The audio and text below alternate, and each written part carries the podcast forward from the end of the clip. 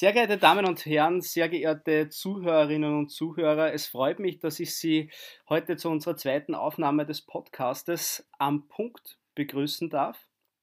Auch heute haben wir wieder, ich würde sagen, ein brandaktuelles Thema vor uns und zwar geht es um die Sanierungsverschmelzung.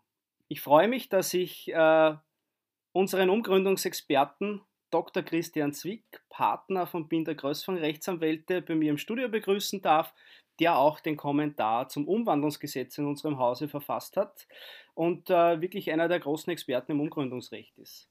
Sehr geehrter Herr Dr. Zwick, vielen Dank, dass Sie sich heute die Zeit genommen haben. Ja, grüß Gott, hallo. Ich gehe gleich in medias res und stelle uns ganz kurz den Sachverhalt vor. Herr Dr. Zwick, Sie kennen ihn ja ohne dies, aber ich bereite ihn einmal ganz kurz für unser Publikum vor. Der OGH hatte vor wenigen Tagen die Zulässigkeit der Verschmelzung überschuldeter Gesellschaften rechtlich zu beurteilen. Ähm, kurzum, es ging um eine konzerninterne Umstrukturierung. Zwei der Tochtergesellschaften wurden auf die Muttergesellschaft verschmolzen. Am Tag des Verschmelzungsstichtages hatten die beiden Tochtergesellschaften aber ein negatives Eigenkapital. Der OGH hatte zu beurteilen, ob diese Vorgehensweise zulässig war oder nicht zulässig war. Herr Dr. Zwick, können Sie uns eingangs in wenigen Worten erklären, worum es sich einmal generell bei einer Sanierungsverschmelzung handelt? Ja, gern. Also Sanierungsverschmelzung in dem Sinn ist jetzt kein gesetzlicher Begriff, der irgendwie definiert wäre. Ähm, man versteht darunter äh, ja, ein, die Verschmelzung einer Gesellschaft, der, würde ich sagen, das jetzt nicht so gut geht, auf eine Gesellschaft, äh, die, die äh, solvent ist, also eine Gesellschaft, die ich sage mal im insolvenznahen Bereich ist oder ein, ein negatives Eigenkapital hat, äh, wenn die verschmolzen wird auf eine ja, gut, gut gehende Gesellschaft, dann würde man das als Sanierungsverschmelzung bezeichnen. Das war ja auch im vorliegenden Fall gegeben. Wir hatten zwei Tochtergesellschaften, die ein negatives Eigenkapital hatten und die Muttergesellschaft, die sehr solvent war. Warum war die Zulässigkeit der Sanierungsverschmelzung eigentlich so lang umstritten? Lassen Sie uns kurz auf die Ansicht des Firmenbuchgerichts eingehen, das die Eintragung in erster Instanz abgelehnt hatte. Ja, also warum war diese so lange umstritten? Ähm, ich würde die, die Frage anders formulieren, eher warum hat das Elge Salzburg diese, diese, ähm, diesen Antrag nicht gleich stattgegeben. Ähm, Im Prinzip sind Sanierungsverschmelzungen, zumindest wenn es reine Upstream-Verschmelzungen sind, würde ich sagen, in der Lehre äh, so gut wie unumstritten und sind auch gelebte Filmenbuchpraxis. Ähm, also wir, ja, wir beantragen regelmäßig derartige Sanierungsverschmelzungen und in aller Regel ähm, wird das auch äh, eingetragen, wenn, man, wenn man das mit dem Gericht gut abstimmt, sage ich einmal. Deswegen hat es mich sehr gewundert, dass das LG Salzburg das hier abgewiesen hat. Äh, noch mehr hat mich gewundert, dass das Olge Linz das bestätigt hat und dass man dann bis zum OGH gehen muss, um eigentlich ähm, diese Rechtsansicht, die hätte ich gemeint, relativ unumstritten ist, äh, bestätigt bekommt. Mhm. Vielleicht kann es ja auch damit zu tun haben, dass das in den unterschiedlichen Bundesländern äh, ein bisschen anders gehandhabt wird. Bevor wir nun zur, zur inhaltlichen Besprechung des Urteils kommen, und da gibt es ja dann relativ viel, was wir uns ansehen werden, war die Entscheidung, auch wenn sie sie nicht überrascht hat, in irgendeiner Form dennoch wichtig?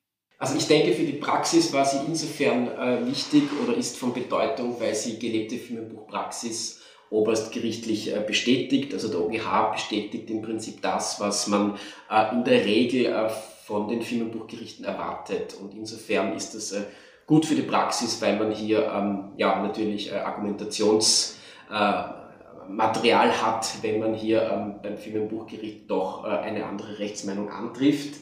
Ähm, ich glaube, zwei äh, Thesen oder, oder zwei Aussagen aus dem Urteil kann man besonders herausstreichen. Einerseits äh, sagt der OGH, äh, dass also Downstream-Bewegungen und Upstream-Bewegungen, also die Verschmelzung auf die Muttergesellschaft oder die Verschmelzung der Muttergesellschaft auf die Tochtergesellschaft nicht gleich zu behandeln sind. Ähm, also er verweist hier äh, auf seine Urentscheidung, die sogenannte Faschingsentscheidung ähm, von dass ich es jetzt richtig sage, von 1999 war die, glaube ich. Ähm, und er sagt, dass man hier einen Unterschied machen muss. Und das Zweite, was ich auch ganz interessant finde, er bestätigt noch einmal, ähm, was er auch schon einmal gesagt hat, dass eine Umgründung nicht zwingend zu einer Verbesserung der Situation der Gläubiger führen muss ähm, oder auch zu einer Verschlechterung der Situation der Gläubiger führen kann. Also nur weil die, das Eigenkapital nach einer Umwandlung, nach einer Umgründung äh, schlechter ist als vorher, ist das für sich allein noch kein Grund, eine Umgründung abzulehnen. Also sehr gute Aussagen, die der OGH trifft, die auch für die Zukunft ein bisschen für Rechtssicherheit sorgen werden. Jetzt möchte ich im nächsten Schritt ganz gern ins Urteil direkt reingehen. Äh, OGH 6 OB 223a für alle, die nachlesen wollen. Herr Dr. Zwick, können Sie uns die Quintessenz des Urteils wirklich in aller Kürze darstellen? Ja, also es wurde hier beantragt vom Einschreiter eine Verschmelzung, oder es waren eigentlich äh, fünf Verschmelzungen insgesamt, ähm, von drei Gesellschaften, die also ein positives Eigenkapital hatten, auf die Muttergesellschaft. Das wurde auch eingetragen und dann noch äh, zwei Verschmelzungen von äh, negativ, äh, negativen äh, Tochtergesellschaften ebenfalls auf die Muttergesellschaft. Also beide, äh, also diese beiden Gesellschaften hatten äh, jeweils ein negatives Bucheigenkapital. Und ähm, das Landesgericht Salzburg hat dann äh, aufgefordert, äh, dem, den Einschreiter ähm, dieses negative Eigenkapital zu beseitigen, also Sanierungsmaßnahmen zu setzen. Ähm, auf Deutsch, ähm, dass also die Muttergesellschaft auf die verschmolzen wird, in der Folge zunächst die Gesellschaften sanieren muss, bevor die Verschmelzung zulässig ist. Das haben die ähm, Antragsteller abgelehnt ähm, mit dem Hinweis, ähm, ähm, dass das nicht notwendig sei und man auch ähm, ja, negativ performende Tochtergesellschaften auf die Muttergesellschaft verschmelzen darf, solange die Muttergesellschaft in der Lage ist, äh, alle Gläubiger, also auch die Gläubiger der der übertragenden negativen Gesellschaft zu bedienen und dadurch nicht in die Insolvenz oder in den insolvenznahen Zustand kommt. Ähm, diese Rechtsansicht ist an für sich eine, die, ja, wie gesagt, in der Praxis ähm, ähm, anzutreffen ist und wohl auch die herrschende ist, äh, wurde vom LG Salzburg nicht geteilt ähm, und ähm, die Einschreiter haben sich geweigert, also diese Sanierungsmaßnahmen zu setzen und sind dann in die Instanz gegangen. OLG Linz hat das bestätigt hat im Prinzip nur gesagt, es kommt nicht auf die Buchwerte an, sondern auf die tatsächlichen Werte, ob hier ein negatives äh, Eigenkapital gegeben ist, was auch äh, ja, was jetzt äh, auch äh, logisch ist, dass es auf die tatsächlichen Werte ankommen muss, nicht auf die Buchwerte. Ähm, aber auch das ist hier nicht das Wesentliche. Ähm, die wesentliche äh, Aussage kam dann erst vom OGH, also OLG Linz hat auch die äh, Eintragung abgelehnt, weil ähm, die, äh, das negative Eigenkapital auch zu tatsächlichen Werten äh, nicht gegeben war oder zumindest nicht entsprechend nachgewiesen wurde, hat Olge Linz gesagt. Und der OGH hat das dann umgedreht und hat gesagt, äh, es kommt auf das überhaupt nicht an. Äh, wichtig ist nur, dass also die übernehmende Gesellschaft in der Lage ist, die übertragende Gesellschaft äh, zu übernehmen und dadurch nicht selbst sozusagen in, Schwierigkeiten gerät. Also konkret hat er gesagt, also die übernehmende Gesellschaft muss äh, über ausreichende Bonität verfügen, muss entsprechend, äh, entsprechend äh, in der Lage sein, ähm, die, diese Gesellschaften, äh, diese, diese Verschmelzungen zu stemmen. Also die wirtschaftliche äh, Leistungsfähigkeit muss gegeben sein. Nun haben Sie ja gesagt, das Urteil überrascht Sie nicht. Ähm, bisher war das schon gelebte Praxis und man könnte jetzt sagen, die gelebte Praxis wurde vom OGH bestätigt. Ist Ihrer Ansicht nach damit nun Klarheit für zukünftige Upstream-Verschmelzungen überschuldeter GmbHs oder AGs geschaffen worden? Ähm, ich würde sagen, es ist jetzt relativ klar, ähm, was bei einer Upstream-Verschmelzung zu beachten ist. Ähm, man kann natürlich dann noch die Frage aufwerfen, wie, wie, wie die übernehmende Gesellschaft äh, beschaffen sein muss. Also muss sie deutlich größer sein äh, als die übertragende Gesellschaft, muss sie, muss sie ähm, ja, über, über wesentlich mehr Eigenkapital verfügen ähm, oder reicht es, wenn das nur etwas mehr Eigenkapital ist? Äh, im, Im konkreten Fall war es so, dass also die, die Übernahmebilanz der Muttergesellschaft, die fiktive Übernahmebilanz, auf der Passivseite ein positives Eigenkapital von 5,1 Millionen aufgewiesen hätte. Zum Vergleich, die, die negativen Eigenkapitalien der zwei negativen Tochtergesellschaften waren ca. 150.000 Euro. Also hier war ein sehr deutlicher Übergang äh, Überhang äh, zwischen diesen negativen Werten und dem positiven Eigenkapital. Da wird die Frage sein, wo die Grenze zu ziehen ist.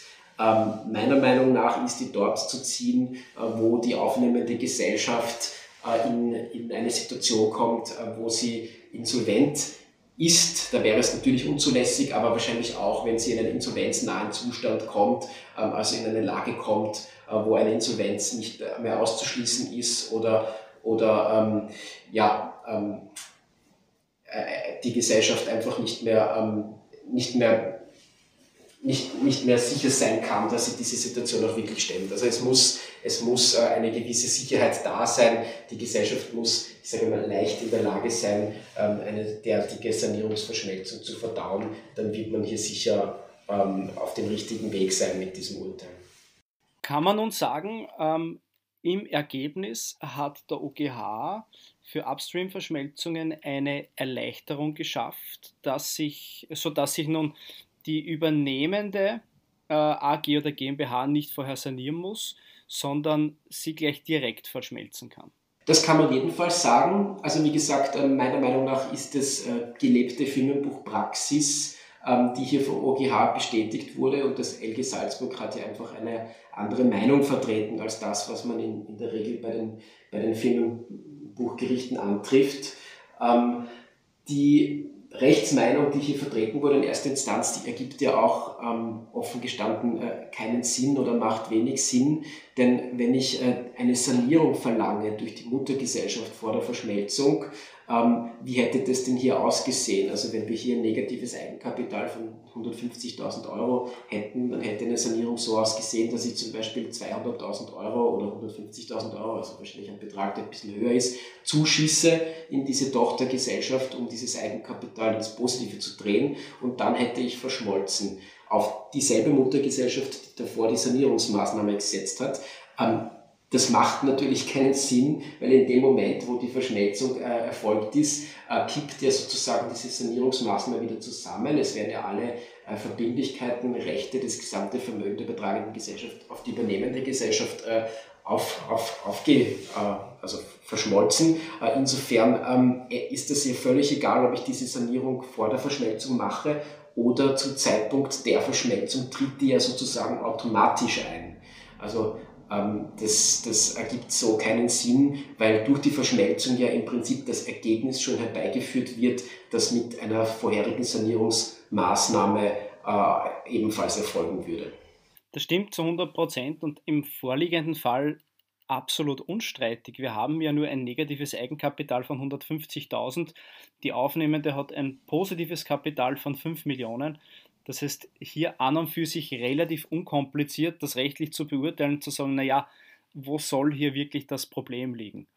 Aber wir gehen jetzt noch einen Schritt tiefer rein ins Urteil. Ich werde jetzt ähm, aus dem Urteil versuchen zu zitieren ähm, und Ihnen dann einfach die Frage stellen, die Sie ja selbst eingangs aufgeworfen haben, nämlich wann wird die Bonität noch vorliegen und wie groß muss diese übernehmende Gesellschaft wirklich sein, damit es zulässig ist. Der OGH spricht davon, dass es für die Frage des positiven Verkehrswerts bzw. der Überschuldung nicht auf Buchwerte, sondern die tatsächlichen Werte ankommt. Klar, unkompliziert, unproblematisch. Es wird der soweit ersichtlich einhelligen Meinung in der Literatur gefolgt, dass die Verschmelzung einer nicht nur buchmäßig überschuldeten übertragenden Gesellschaft auch dann zulässig sei, wenn die übernehmende Gesellschaft deutlich größer sei und eine ausreichende Bonität aufweise, insbesondere die übernommenen Verbindlichkeiten bereits in freien Rücklagen oder einem Gewinnvertrag der übernehmenden Gesellschaft Deckung finden. Ausgenommen von den Beispielen, die jetzt angeführt sind im Urteil, wann wird denn diese ausreichende Bonität noch vorliegen und wann ist die übernehmende Gesellschaft deutlich größer? Der Oberste hat sich ja da ein bisschen zurückgehalten und sehr pauschal versucht zu formulieren und einen Obersatz zu finden, der an sich einmal recht unkompliziert ist. Ja, ich glaube, der OGH hat sich mit dem auch nicht weiter aufhalten müssen, weil ähm, das hier ein sehr, sehr klarer Fall war. Deswegen noch einmal hat es mich sehr gewundert, dass das LG Salzburg ähm, das anders gesehen hat. Hier haben wir, wie gesagt, ein deutlich positives gesamtes Eigenkapital gehabt bei der übernehmenden Gesellschaft, ca. 5 Millionen. Ähm, also da hat er sich nicht irgendwie mit Grenzsachverhalten äh, aufhalten müssen. Ähm, aber wo würde man diese, diese, diese Grenze setzen? Das ist natürlich nicht einfach zu sagen. Ähm, ob man das irgendwie mit einem Prozentsatz festsetzen kann, dass ich weiß nicht, dass äh, ein, ein gewisses Mindesteigenkapital noch vorhanden sein muss. Ähm, ich meine, ähm, man, wird, man, wird gut, man wird gut unterwegs sein, äh, wenn man ähm, die Gesellschaft nicht in einen insolvenznahen Bereich bringt damit wohl auch nicht in einen, äh, in ein Restrukturierungsszenario bringt, also in, in, ähm, in, ein, in ein Eigenkapital bringt, das die, die Reorganisationsgrenzen unterschreitet. Ähm, das, das wäre wahrscheinlich äh, problematisch. Aber wenn, ich sage mal, wenn die Gesellschaft weiterhin ein Eigenkapital von, von 15, 20 äh, Prozent hat, dann denke ich, ist das jedenfalls, ist das jedenfalls ausreichend. Ich denke, dieses Urteil wird uns insofern noch begleiten, dass wir uns ja momentan noch immer in einer Krise befinden und es könnte jetzt durchaus öfter der Fall sein, dass es zu sogenannten Sanierungsverschmelzungen kommt. Abschließend möchte ich noch einmal darauf eingehen, vielleicht nur ganz kurz darüber zu reden, äh, welche Voraussetzungen nun für die Zulässigkeit einer Upstream-Verschmelzung einer Gesellschaft mit negativem Eigenkapital vorliegen müssen. Ja, also Ganz wichtig, ähm, man, man darf, das sagt das Urteil oder das sind die Konsequenzen des Urteils, man darf eigentlich nicht auf die übertragende Gesellschaft schauen. Ähm, wie es der übertragenden Gesellschaft geht, ist eigentlich egal, sondern es kommt wirklich nur darauf an, wie schaut das Bilanzbild der übernehmenden Gesellschaft aus äh, und wie schaut das Bilanzbild der übernehmenden Gesellschaft nach Verschmelzung aus. Ähm, also ist die übernehmende Gesellschaft in der Lage, ähm, die die äh, sanierungsbedürftige Tochtergesellschaft äh, mitzutragen. Ähm, das, das ist das Wesentliche ähm, und führt dieser Vorgang äh, hoffentlich nicht dazu, dass die Muttergesellschaft äh, damit einen Insolvenztatbestand verwirklicht oder in einen insolvenznahen Zustand gerät. Ich glaube, das sind die, die wesentlichen äh, Voraussetzungen, die, die man prüfen muss, ähm, die auch in der Praxis anerkannt sind und äh, dann wird diese Verschmelzung in der Regel auch eingetragen werden. Ja, ich glaube, wir können zusammenfassen, ein Urteil, das medial doch sehr viel Aufmerksamkeit bekommen hat. Es hat unseren Umgründungsexperten Dr. Christian Zwick, Partner von Binder Größfang Rechtsanwälte, allerdings nicht überrascht und äh, seinen Ausführungen zufolge ist es auch relativ klar, dass es an und für sich zulässig sein muss. Der OGH hat ähm, den Brauch der Firmenbuchgerichte dahingehend bestätigt, dass das letzte Urteil einfach klargestellt hat, dass dieses, dieses gelebte Recht, diese Praxis zulässig ist. Sehr geehrter Herr Dr. Zwick, ich danke Ihnen, dass Sie mir heute Rede und Antwort gestanden haben. Und ja, ich freue mich drauf. Wir werden sicherlich in der, in der Podcast-Reihe noch das ein oder andere Interview zu Umgründungsthemen führen.